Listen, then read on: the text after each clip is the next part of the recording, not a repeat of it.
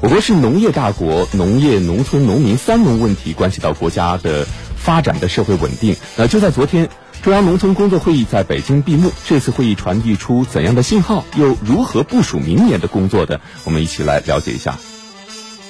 会议指出，今年以来，农业农村继续保持平稳发展的良好态势，精准脱贫成效显著，粮食总产量创历史新高，农村民生进一步改善，农村改革持续深化，农村社会保持和谐稳定。明年是全面建成小康社会收官之年，脱贫质量怎么样，小康成色如何，很大程度上要看明年三农工作成效。充分认识，抓好明年。三农工作的特殊重要性，确保稳住三农这个基本盘。会议强调，打赢脱贫攻坚战是全面建成小康社会的重中之重。要巩固脱贫攻坚成果，防止返贫，扎实搞好农村人居环境整治，提高农村教育质量，加强农村基层医疗卫生服务。农民增收是全面小康的基本要求。要发展富民乡村产业，稳定农民工就业，加大对拖欠农民工工资的整治力度，多渠道促进农民持续增收。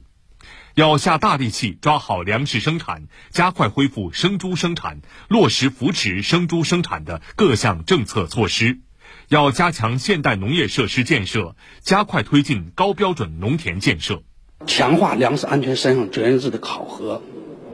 稳定粮食面积。稳定粮食产量，确保中国人的饭碗牢牢端在自己手上。这个要深入贯彻落实，呃，恢复生猪生产啊这个呃三年的行动计划啊，